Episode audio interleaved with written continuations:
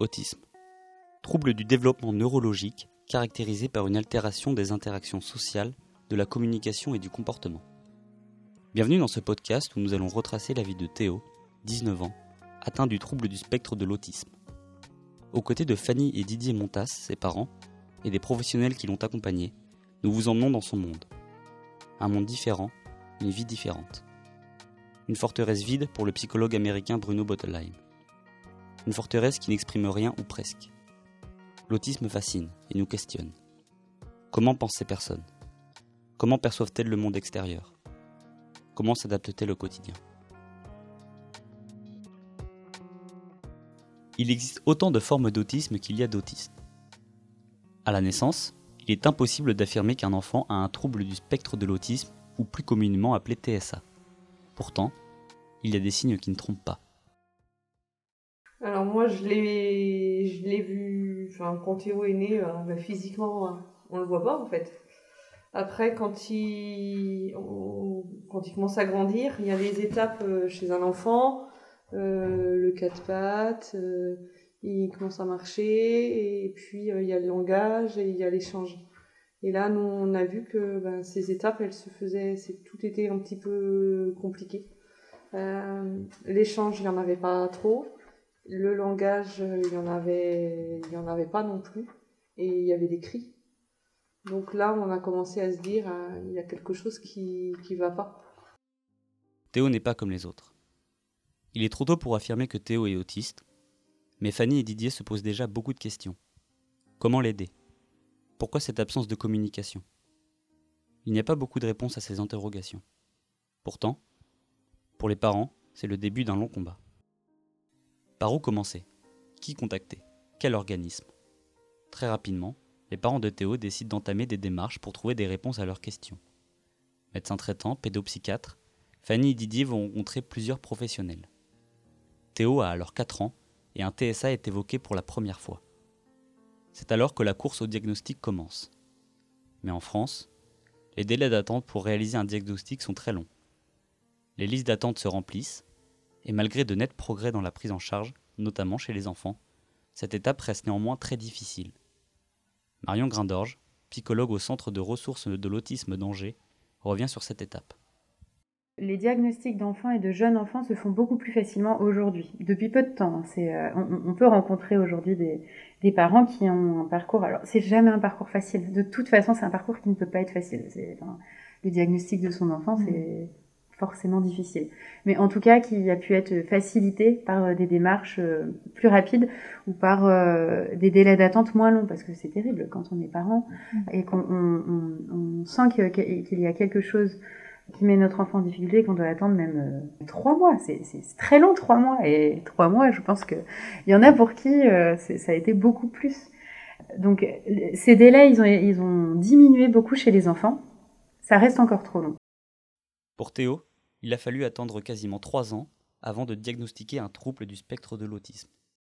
Ça a été un rendez-vous euh, presque déjà un délai d'un an. Après, le temps des bilans, le temps des comptes rendus, c'est presque aussi long. avant qu'on avait ça, il avait quel âge Théo? On a eu le diagnostic, il avait 7-8 ans. Ouais. Et en fait, le diagnostic euh, de Théo, c'est un... il est diagnostiqué comme autiste typique sévère. Donc, euh, il a bien. C'est un vrai, quoi. Un diagnostic qui a été posé par le CRA de l'hôpital d'Angers. Pendant plusieurs jours, le jeune garçon effectue divers tests. Lors de phases d'observation, la communication, l'interaction ou encore la vie quotidienne sont analysées. Théo est donc autiste typique sévère. Malgré la peur et l'angoisse de se lancer dans un long combat, Fanny et Didier se sentent soulagés. Je me souviens pour ma part très bien de comment j'ai ressenti les choses. À partir du moment où il y a le mot, où il y a le diagnostic, déjà, ok, on n'a pas fait de conneries. ok, j'y suis pour rien. Ok, c'est comme ça. Maintenant, c'est comme ça. On fait, tu vois, ça c'est plutôt un état d'esprit que je ressens à ce moment-là. Et puis après, on s'est dit, bah, on, adapte, quoi. Enfin, Et euh, on veut dire, euh, nous on a vite compris qu'il allait peut-être falloir y mettre plus d'énergie, mais que bah, il fallait qu'on le fasse quoi. En fait, c'est ça. Tant que t'as rien, tant que tu sais pas, t'es dans le flou. Et quand t'es dans le flou, t'es perdu quoi. C'est compliqué. Et quand on a un mot, eh ben on sait vers quoi faut aller. Donc du coup, nous, euh, euh, ça, a vraiment permis de se mettre en lien avec des personnes compétentes, de créer une asso, de, de mettre en mouvement tout oui, ça. j'ai compris. Euh, regarde, j'ai compris. J'ai compris. Une fois le diagnostic établi, il n'y a plus de temps à perdre. Fanny et Didier se mettent à suivre plusieurs formations et se lancent dans la recherche d'une structure prête à prendre en charge Théo. Les parents vont d'abord se tourner vers les centres médico-psychopédagogiques, appelés CMP. Nous, on allait au CMP de, de Bressuire. On voyait une pédopsie. Ouais. C'est ça? Ouais. Une pédopsychiatre. Et là, du coup, on y allait tous les trois. Je sais pas, Théo, il, il était sous la table, il balançait tout. Et donc, nous, on n'arrivait pas à se, concentrer, on n'arrivait pas à comprendre ce qu'on faisait non plus ici. Ah Je voyais pas pourquoi elle venait interroger Fanny sur comment vous avez porté Théo à la naissance et tout ça. Et donc, c'était culpabilisant aussi. Euh, enfin, nous, on, de fait, on s'interrogeait, on se disait, bon, bah, pourquoi, pourquoi, qu'est-ce que, alors qu'il n'y a pas lieu. Et, euh, et, à un moment donné, Fanny, elle a dit, bah, moi, c'est bon, euh, j'en ai marre, stop. Et, ben, c'est compréhensible. Est-ce que tu y vas, tu te fais allumer, enfin, enfin, tu te fais interroger sur des choses qui te déstabilisent alors que tu dois être aidé pour euh, être stable et puis bien dans tes baskets parce qu'il faut gérer le quotidien. Cette stabilité, les parents de Théo vont la chercher longtemps. Il existe beaucoup d'organismes, de centres de prise en charge aux méthodes différentes.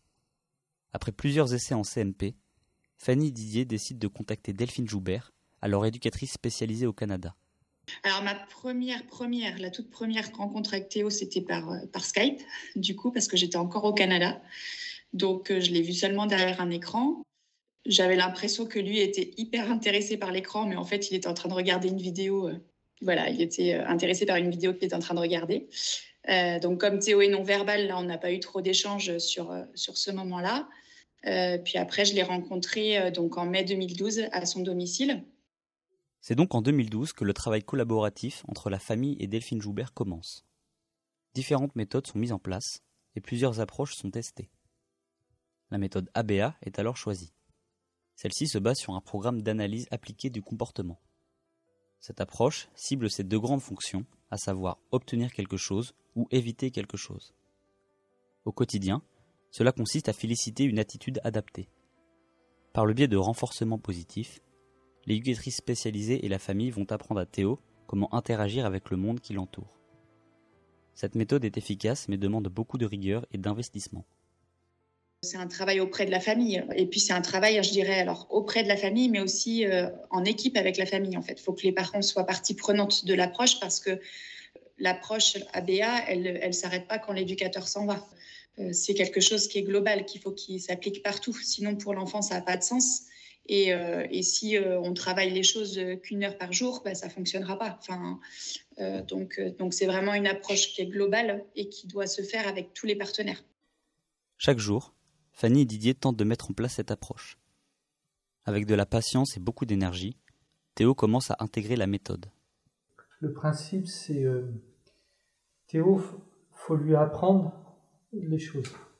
La méthode euh, avec nos autres enfants, ça marche pas. Enfin voilà, il, il l'apprend pas de manière intuitive, il l'apprend pas. Faut lui proposer des choses qui vont le motiver à répéter les mêmes choses et, euh, et lui à vouloir les répéter. Pour ça, du coup, on, emploie des renforçateurs, par exemple. Ça veut dire que si on attend de lui bah, qu'il fasse une activité, ben, on va lui dire bah, tiens, tu fais ça je vous schématise la chose, et en récompense, tu auras ça. Ça va le motiver. En fait, c'est assez commun comme truc. Hein. Moi, si je vais bosser, c'est pour avoir ma fiche de paye. Donc, en fait, c'est assez commun comme, comme procédé, sauf qu'on l'applique sur tout, sur tout, sur tout. Et, et, euh, et on va ignorer euh, tout ce qui est mauvais comportement. C'est donc ensemble que Fanny, Didier et Delphine commencent à mettre en place des outils pour aider Théo. un classeur PEX est mis en place pour lui permettre de communiquer partout. Ce dernier fonctionne à l'aide de pictogrammes qui, ajoutés bout à bout via un scratch, forment une phrase. Cette méthode nécessite pour Théo la compréhension de chaque image. Chez les Montas, les murs sont donc couverts de scratch permettant à Théo d'exprimer ses besoins. Mais à côté de ce travail collaboratif, ces semaines sont très chargées. Il a les éducatrices euh, euh, bah, six jours semaine, donc du lundi au samedi, ce qui représente à peu près une prise en charge de 20 heures semaine. Il est à l'IME le reste du temps de 9h moins le quart à 16h dans la journée. Après, donc on est supervisé par euh, PEX France, donc elle, la superviseuse, elle vient une fois tous les deux mois. Au niveau des éducatrices, donc la responsable des éducatrices, donc qui est Delphine, euh, bon, on, voit, on refait des points très très réguliers. Après Théo, il a ergothérapeute une fois toutes les six semaines. Et à une époque, il a eu orthophonie. Euh, là, on a arrêté cette prise en charge-là. Ça ne veut pas dire qu'il n'en aurait pas besoin. L'ensemble des professionnels côtoyés par la famille et les dispositifs qui sont mis en place assurent le bon développement des capacités de Théo. Mais avant d'arriver à cet équilibre, les montas ont dû persévérer. Bien que les associations autour de l'autisme soient de plus en plus nombreuses en France, le premier contact avec les spécialistes reste souvent difficile pour les parents.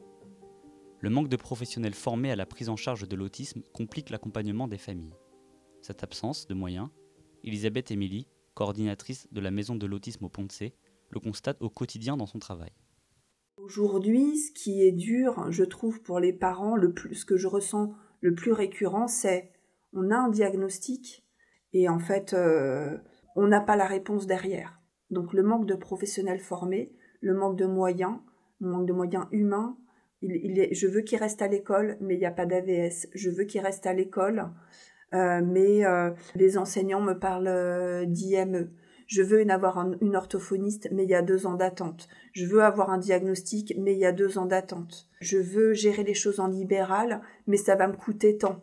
Donc du coup, il faut que je monte un dossier MDA. Il y a une espèce de, de tsunami euh, de démarches à faire, une énergie qu'il va falloir avoir. Et on peut, voilà, effectivement, à un moment donné, être envahi de par où je commence, par où je continue. Quotidiennement, la famille se heurte à des difficultés. La prise de contact avec des professionnels compétents est difficile. Délai d'attente trop long, coûts financiers importants, Didier et Fanny se confrontent à une dure réalité à tous les étages. Pour sortir faire les courses au supermarché, aller encourager Anaïs, sa sœur, au basket, ou prendre un rendez-vous médical, tout se complique. C'est notre dentiste de, famille qui a bien accepté euh, bah, d'essayer de, tenter des trucs pour Théo, parce que Théo, comme il mettait beaucoup à la bouche, on s'est posé la question de savoir est-ce que c'est pour les dents de sagesse, est-ce que sauf que ouvrir la bouche ou passer un panoramique dentaire, enfin c'est compliqué. Bah, c'est impossible. Et que les éducatrices, elles ont travaillé, on s'était mis d'accord avec le médecin, avec le dentiste, donc euh, elles l'ont emmené systématiquement toutes les semaines. Et elles, m'ont appris en fait à, mordre dans le, petit appareil, euh, à ce que l'appareil tourne. En fait, elles allaient faire des simulations, elles avaient enregistré, on avait fait un, montage dans la chambre avec euh, des, des, boîtes de chaussures et on avait recréé un petit peu cet univers-là. Et ça a peut-être duré un an. Et en fait, Théo a réussi à réaliser son panoramique dentaire. Euh, voilà. Donc après, c'est aussi des personnes. Là, pourquoi ça s'est fait? C'est pas un dentiste qui est spécialisé, mais c'est un dentiste qui, eh ben, voilà, qui était aussi un peu attentive, qui a compris et qui a dit bah écoutez, si vous le sentez, moi je veux bien mettre à disposition, puis on va essayer. Donc c'est aussi ça parfois. C'est pas forcément des, des professionnels. C'est à chaque fois. C'est ça? Là, pour la question des dents, il y a un an, on a demandé à, l'hôpital de Niort, dans un service spécialisé pour les personnes handicapées, il y a un an qu'on a demandé à ce qu'il ait un panoramique dentaire. Parce qu'on pensait qu'il avait mal aux dents. Ils ont dit, bah euh, oui, oui, mais. Faites un dossier. Faites un dossier. Il y a une dizaine de pages à remplir. Et normalement, on devrait avoir rendez-vous dans six mois. Il y avait 18 mois Tu accepterais ça pour ton gamin Un an et demi d'attente pour un panoramique dentaire Parce que tu penses qu'il a mal aux dents Tu n'acceptes pas ça. Donc du coup, on dit ok, d'accord, on a compris, on va essayer autrement. Et on a bidouillé avec notre euh, dentiste euh, parce qu'il a bien voulu. Et puis ça s'est super bien passé.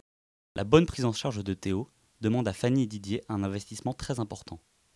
Les coûts financiers et la solitude de la famille dans les démarches administratives engendrent de nombreux sacrifices pour les besoins de Théo. On a adapté nos boulots les uns et les autres, parce que aller à la crèche, aller à la périsco, ben, Théo, c'était tout simplement pas possible. Ou alors, il faut toujours quelqu'un en plus, mais qui dit quelqu'un en plus, ça veut dire qu'il faut que ce soit nous qui payons en plus. On a un peu adapté nos boulots pour être ou l'un ou l'autre euh, avec Théo, en fait. Et aujourd'hui, c'est encore ce qui se passe. Théo, ou il est pris en charge par toi, ou il est pris par moi. Parfois, il y a, il y a certains soirs où c'est encore les éducatrices parce qu'on bosse tous les deux. Mais, mais on n'a pas le choix. Enfin, on peut, ne peut jamais, jamais rester touché. La présence de Fanny et Didier ou d'une éducatrice spécialisée est nécessaire pour veiller sur Théo. La compréhension du monde extérieur et de ce qui l'entoure est compliquée. Il n'est jamais à l'abri de se mettre en danger. Là, la, porte d'entrée, elle est fermée, mais euh, Théo, si elle était ouverte, euh, il peut aller dehors, euh, il peut se déshabiller. On n'a pas dit, l'autisme, c'est trois choses. Il y a le problème de communication, si je résume. Donc ça veut dire qu'il a du mal à comprendre et à se faire comprendre. Après, c'est la difficulté aussi d'être avec les autres, puis d'interagir avec les autres aussi, enfin de prendre les autres euh, dans les démarches, voilà. Et puis un champ restreint d'intérêt, c'est lui, il va focaliser sur des choses, ça va revenir constamment. Puis à côté de ça, il y a du flapping, comme ça. Et, euh, tout ça fait tout plein de, de, choses qui le mettent en situation de ne pas comprendre, comme je dis. Euh, une voiture qui passe dans la route, sur, euh, sur la, la, rue là. Il va traverser euh, il va traverser. voilà, il a ça. il met beaucoup à la bouche. Donc il peut mettre de l'alcool, il peut mettre. Enfin, il peut boire de l'alcool, il peut prendre des objets. Il a eu des, mmh. punaises dans la bouche qu'on a retrouvées des fois. On regardait un panneau d'affichage et il prenait les punaises et, il mettait à la bouche. Des choses comme ça, il avale des morceaux parfois. Il faut faire gaffe au volume qu'il prend dans la bouche. Euh, il s'habille pas tout seul, il se déshabille, enfin il peut se déshabiller tout seul, ça c'est plus facile. Euh, il va aux toilettes tout seul. dans la journée, parfois on se dit bah tiens là il doit avoir envie, donc on l'emmène. Théo il, n'a a pas de protection hein, dans la journée, mais, mais donc il, faut toujours, toujours être avec Théo. Théo peut constamment se mettre en danger et ne pourra jamais être autonome. Depuis sa naissance, Fanny et Didier ont constamment un œil sur lui. Il faut rester avec lui en permanence. Cela tombe bien, Théo aime être avec les autres. L'inclusion et la socialisation de l'adolescent est nécessaire. Très vite, Delphine Joubert se rend compte qu'il souhaite interagir avec les autres enfants. C'est alors que la famille et la coordinatrice de l'association ASF 79 entament les démarches pour faire venir Théo en classe. Au début, il était à l'IME, dans un IME 3-6 ans Non Oui, c'est ça, 3-6. 3-6 ans on a fait rentrer une psychologue spécialisée dans la BA. Dans ce TME, j'avais l'impression qu'on faisait rentrer un loup dans la bergerie. c'était la première fois, c'était le délire. Mais elle était, la pauvre, mais elle était super cette minette, mais elle avait euh, à dire des choses. Et, euh, mais il voulait pas du tout être dans du travail en commun. Pas du tout. Il, il nous disait comme ça, ce qu'il y a à l'IME, c'est à l'IME, ce qu'il y a à la maison, c'est à la maison. Et nous, on disait, il faut créer des ponts, mais euh, euh, pas seulement dans de la discutaille sur qu'est-ce que ça fait week-end, c'est comment on travaille ensemble et il faut vraiment qu'on travaille tous la même chose. Ça, on n'a jamais lâché. Après, il y avait des choses, quand on avait commencé à travailler avec euh, Delphine, donc Théo, du coup, nous, il n'avait même pas fait sa première année de maternelle à l'école de Saint-Pierre. Puis après, il y a été tout un moment où il était en structure spécialisée. Et quand Delphine est revenue du Canada, elle nous a dit ah, ce serait bien si on faisait une, une intégration euh, dans une école. Enfin, et c'est vrai que comme Anaïs a un an de moins, on s'est dit bah tiens, on va recommencer. Donc euh, à ce moment-là, ça devait être du CE1 peut-être bien. Et on avait demandé à l'institut de CE1 en disant bah voilà, est-ce que Théo il pourrait y aller un petit peu euh, un quart d'heure sur un temps musique? Et en fait, bah, dans l'année, on avait vu la progression. Et Théo, il, a suivi comme ça Anaïs jusqu'en troisième. Et au début, il avait commencé à un quart d'heure en CE1. Et fin de troisième, il faisait une matinée au collège. Où là, il, il allait euh, faire un temps euh, musique. Donc il faisait une heure de musique dans une classe de troisième avec, euh, avec tout le monde. Hein. Bon, ouais, le prof, il acceptait que, voilà, que l'éducatrice, et puis que ça, que ça bouge un petit peu, mais Théo, et il était vachement content. Hein. Oui. Et quand il avait repris l'école, on a mis longtemps. Le jeudi soir, il s'endormait jamais. Et au bout d'un moment, on a dit Ah ouais, mais c'est qu'on avait compris que le vendredi, en fait, Théo, il savait qu'il y avait des choses qui étaient intéressantes. Et donc, il faisait ça. Il, il allait un petit peu au CDI, comme il aimait beaucoup les, les bouquins. euh, voilà. Il y avait les ordinateurs, que des choses sport, intéressantes. Et puis après, il, il faisait sport aussi avec euh, les classes. Et ça, ça fonctionnait bien, en fait. Mais quand euh, Théo il est parti de l'école de Saint-Pierre, quand il est allé à l'IME, donc en structure, on avait dit dès le premier rendez-vous, on veut que Théo il garde un contact avec ses copains, qu'il garde un contact avec l'école. Ouais. Oh oui, monsieur, madame Montas, euh, bien sûr, euh, c'est dans le projet, bien sûr. Zéro. Zéro, il y a été six ans, ils ont jamais rien fait par rapport à ça. C'est nous qui avons été euh, dans la démarche hein, de, de- de construire les choses. Outre son aptitude à vouloir être avec les autres, Théo possède une passion pour le sport. Vélo, roller, natation, marche à pied. C'est un sportif dans l'âme. Il a un équilibre de dingue. Même parfois sur des petits parcours, des petits trucs, on se dit mais bon sang, comment il fait? On a l'impression qu'il regarde tout une marche, on mais est allé en montagne. quand on est allé à Cotteret, comment il on lui a il fait faire des chemins en bord, en bord de précipice. Putain. Ça, ça j'ai envie de dire, ça vaut toutes les séances de psychomote. hein. Ah bah, en- au naturel comme ça. Ouais. Puis Ah, ça, il aime bien. Regarde-le, Ouais. il est content. On dit ça.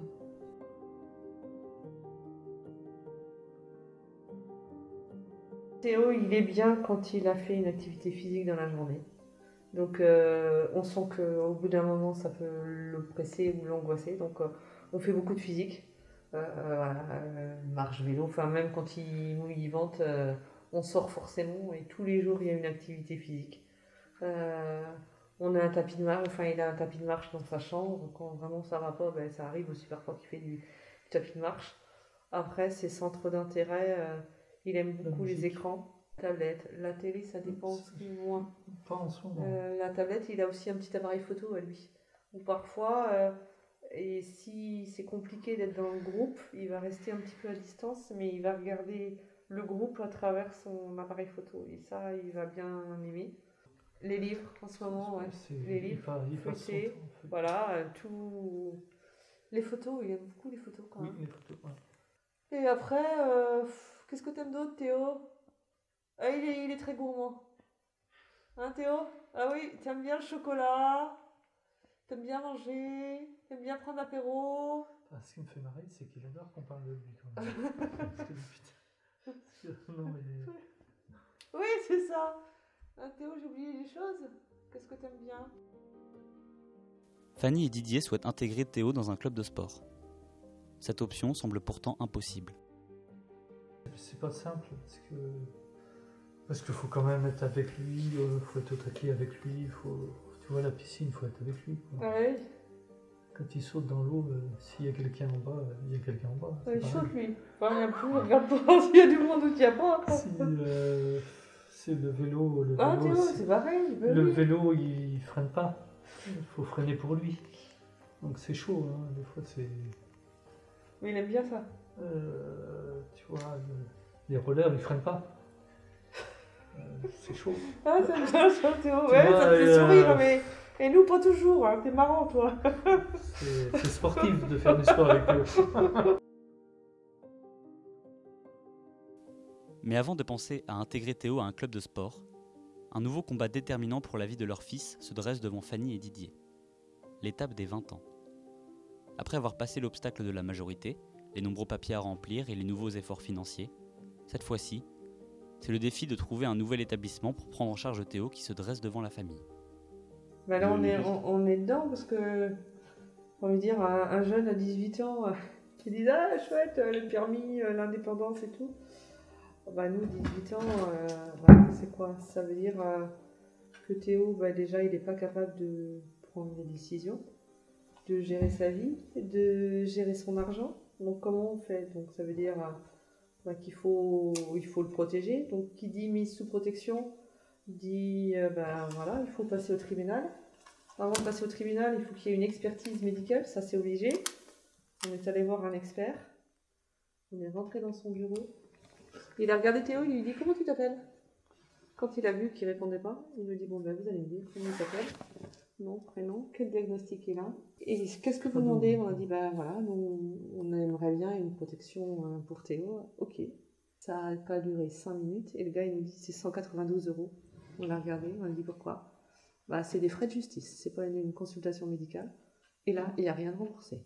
Et après, on est allé en audience, on a monté un, dossier, on est allé au, tribunal de Bressuire on a été entendu en fait, euh, voilà, et ils nous ont dit, bah ok, vous en tant que parent, on vous reconnaît. En fait, c'est un petit peu la suite de l'autorisation parentale. Quand les enfants ont moins de 18 ans, quand ils doivent se faire opérer, c'est les parents qui signent. Donc nous, on a demandé une mesure de protection pour Théo qui s'appelle l'habilitation familiale. Et, voilà, on, gère les affaires de Théo. Donc après, à, la banque, bah, ça veut dire qu'on a dit au banquier, bah, après, nous, on veut continuer à avoir procuration, par exemple, sur les comptes de Théo. Euh, la, Sécu, euh, plein de soucis. Euh, la, Sécu, la minette de la Sécu, elle voulait, parce qu'avant Théo était sur notre carte, mais en fait maintenant il a sa carte. Et en fait, il y avait des, soucis administratifs. On appelle la Sécu, la Sécu nous dit bah, passez-moi Théo. Ah non, on ne peut pas vous le passer, ça servira à rien. Bah si, je le veux. Bah non, attendez. Euh, et donc, en fait, ouais, il faut, il faut se battre sans arrêt pour tout ça. Donc là, il, est, il a 18 ans, donc on a un an encore, un an, un peu plus d'un an, pour trouver un autre établissement pour lui, un, lieu de vie pour lui. Je pense que pour lui, ce sera un foyer d'accueil médicalisé, ça s'appelle un femme, ou un foyer de vie. Ce parcours ne concerne pas que le cas de Théo. Beaucoup de personnes atteintes du spectre de l'autisme sont elles aussi touchées par ce manque de réponse et d'accompagnement après leur majorité, comme l'évoque Elisabeth Émilie. Là encore, en fait, il n'y a pas de réponse unique. Le, premier euh, drame humain, c'est que, euh, enfin, il y a plusieurs drames.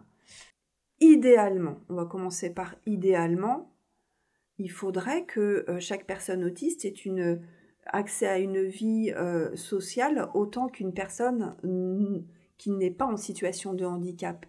Idéalement, il faudrait que tout le monde puisse côtoyer dans sa vie de tous les jours des personnes en situation de handicap, qu'elle ait un appartement. Voilà, alors certes, il y aura de l'aide, etc., mais qu'on soit dans quelque chose qui soit assez inclusif.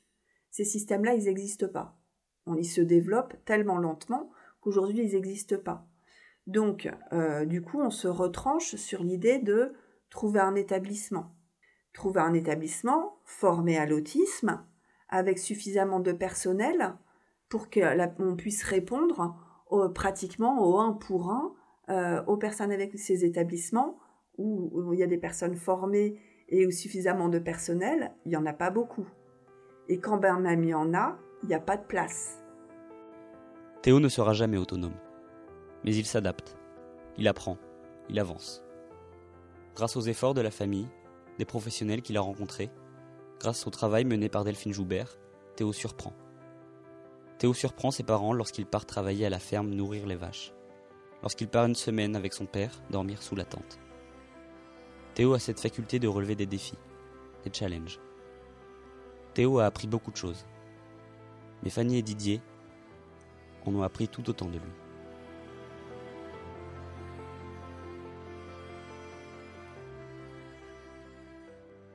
On se trompe? On a, on a plein d'a priori et, il nous a il m'a permis ça de, connaître et euh, du coup de, voir un petit peu tout, tout ce qu'il y a d'intéressant euh, dans la communication, dans, la découverte. En fait, c'est la face cachée de, notre société. C'est la richesse, elle, est là. En fait, c'est presque la base d'être en lien avec,